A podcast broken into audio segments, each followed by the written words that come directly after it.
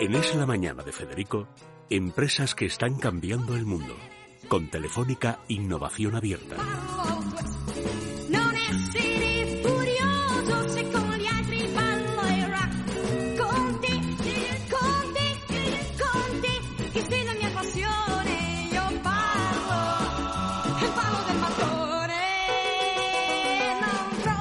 Bueno, lo de Telefónica descubriendo nuevos talentos con proyecto empresarial, que es lo más difícil, ya está, esto es el más difícil todavía.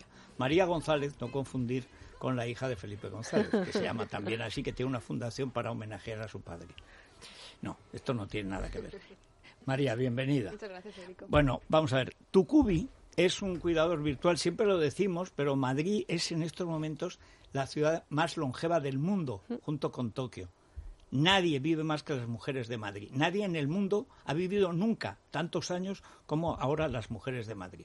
Los hombres vivimos también, pero menos, seis años menos. Pero estamos hablando de sobre 84 y 90 años. Esto quiere decir que hay mucha gente mayor que primero necesita cuidados, que no se sabe cómo cuidar y luego que los hijos y nietos no saben muy bien cómo cuidarlo. Sí. Bueno, pero Y ahí mucha habéis inventado sola. una cosa. Mucha gente sola. Mucha soledad. Bueno, muchísima. Hay, eh, en Madrid se calcula unas 600.000 personas que viven solas. Ah, o algunos están en mejor estado y otros en peor. Bueno, pero da igual el estado en el que estés, siempre es importante tener ahí una mano a la que Un recurrir, ¿no? Un Bueno, apoyo pues al que poder cuéntanos qué llamar. es Tucubi, qué es vuestro O invento. Tucubí, la verdad es que no lleva Tucubi. Tucubi. Tucubi es de tu cuidador virtual, es como abreviado. Sí. Y Tucubi, como decías, es un cuidador virtual inteligente que lo que hace es dar un cuidado continuo a las personas mayores en su hogar. Y lo hacemos, como comentábamos antes, llevando lo último en tecnología, de inteligencia artificial, tecnología de voz, adaptándolo a los mayores, que normalmente no están tan involucrados con la tecnología. Es más, que tienen una especie de rechazo porque al no Mm. Sí. entenderlo bien Sí. tienden a a, apartarlo. a utilizarlo justo. Sí, sí. Por eso nosotros lo que hacemos es no metemos ningún dispositivo nuevo en el hogar, no, no les hacemos aprender ni comprar nada nuevo. Utilizamos el teléfono fijo de toda la vida.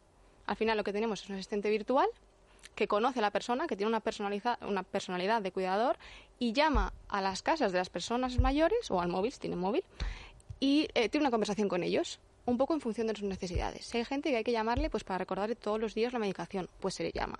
Si hay gente que hay que llamarle para ver un poco, eh, lleva, tiene diabetes, hay que ver un poco los síntomas, qué tal los lleva. Si ha comido o cenado, porque También, pasa si ha con salido, la gente si no- que no, no recuerda Claro, si ha comido sí, o si se ha aseado o cualquier cena. cosa, Sí. justo. Es para dar ese seguimiento que ahora mismo no se puede dar porque no hay medios, porque como dices, hay muchas personas mayores, cada vez hay más, y la cosa es que también cada vez hay menos jóvenes. O sea, no, No, hay claro, suficientes claro, jóvenes para cuidar a los Pues mayores. para esto que siempre la gente se queja y entonces van a trabajar robots, hombre, alguien tiene que trabajar. Alguien tiene esto es que- una claro. forma de robot. Bueno, hay Sí, alguien sí. detrás, ¿no? Siempre. Claro, sí, claro. sí, sí. La cosa, es- o sea, lo que intentamos hacer es, digamos, mejorar las relaciones humanas a través de la tecnología. No hay suficiente gente para llamar tres veces al día a todas las personas mayores, a las nueve millones de personas mayores que hay en España. Pero si nosotros llamamos tres veces al día a todos y tenemos ese análisis, podemos eh, dejar a, a las personas, a, a enfermeras o cuidadores, que vayan o que llamen cuando hay una situación más de riesgo, Cuando ¿no? cuando necesitan, falta, justo. claro. Es una forma de optimizar, pero por supuesto nunca vamos a, a quitar esos cuidadores, pero vamos a apoyarles. Bueno, le dais, manera. le dais una cosa que es la tranquilidad, porque la gente mayor que es aprensiva, Mm. con razón, porque se ve más débil, Claro. pero no quiere decir que le esté pasando nada, simplemente que o hay una mañana que se levanta mal o lo que sea, Mm. pues claro, se puede distinguir lo que es la necesidad de atención, Claro. que ya la tiene, fija, de la necesidad de atención médica, que es Claro, otra cosa. ¿no? Claro, sí, nosotros lo que trabajamos es con empresas de teleasistencia, asistencia domiciliaria y con hospitales. Entonces, lo que decías, el tipo de llamadas, el tipo de cuidado que se da, lo programa el responsable de cuidado, que viene es pues, una enfermedad del hospital o la empresa de teleasistencia, y luego nosotros automatizamos las llamadas y luego ellos son los que revisan eh, los resultados de las llamadas, ¿no? Sí que se lo organizamos y si les ponemos los pacientes o los usuarios de más riesgo, entonces ellos dedican sus recursos a atender a esa gente que lo necesita de verdad. Eh, recordáis, por ejemplo, citas médicas eh, y, e incluso les contáis chistes y jugáis con ellos a juegos.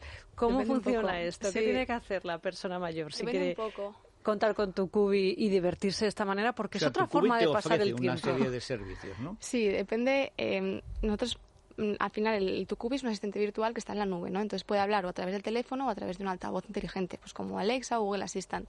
Ahora es verdad que estamos muy enfocados en teléfono. ¿Por qué?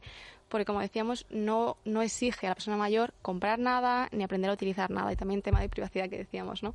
Entonces estamos muy enfocados en teléfono y ahí sí que son preguntas muy guiadas, pues eso, de, medicación, de estimulación cognitiva, de citas médicas. Sí, tienen o quieren comprarse un altavoz inteligente, ahí se pueden ampliar los servicios a juegos, a chistes, a noticias, un poco a escuchar la radio, un poco Claro. lo que ofrecen ya los altavoces, ¿no? Depende Ya del entonces servicio. dices, Alexa, ponme radio, pero la crónica rosa, porque ya de política no quiero saber nada. Y va y te lo pone. claro. ¿Hay algún momento en el que pueda estar conectado con alguna central de alerta? Es decir, cuando el anciano no responde y Claro, se claro, está produciendo una situación pr- peligrosa. Justo, nosotros sabemos si no responde o lo que responde. Entonces, Claro, si... porque a veces si no responde y no se le entiende bien, Claro, claro. y al eso final- lo detectáis. Sí, al final eh, tu cubi lo que hace es que va aprendiendo cómo van hablando las personas mayores, porque hay muchos asistentes virtuales en el mercado, pero no hay ninguno que esté para personas mayores. Y los mayores no hablan igual que nosotros. Y, y como se ha creado esta tecnología, no estaba para ellos, y nosotros la estamos adaptando para ellos.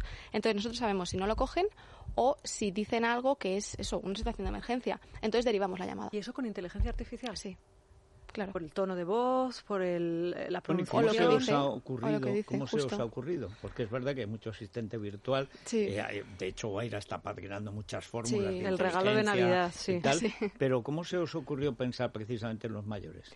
Pues nosotros veíamos que había una necesidad un poco de evolucionar los cuidados, que pues la típica teleasistencia, el botón rojo, está basado, o sea, es totalmente reactivo, de que tiene que pasar algo para, Para que la persona, pase. si puede, lo pulse y ya se le dan los cuidados. Y nos parece un poco injusto, digamos, eh, Marcos y yo, mi socio, los dos somos ingenieros biomédicos y todo lo que estábamos estudiando, todo enfocado a la prevención, personalización.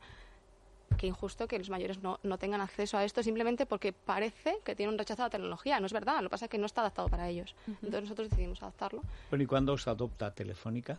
Telefónica nos ha adoptado hace como tres semanitas, hace poquito. O sea, justo para. Navidad. Justo, el regalo. ¿Ves? Luego dicen que la juventud es egoísta y mala.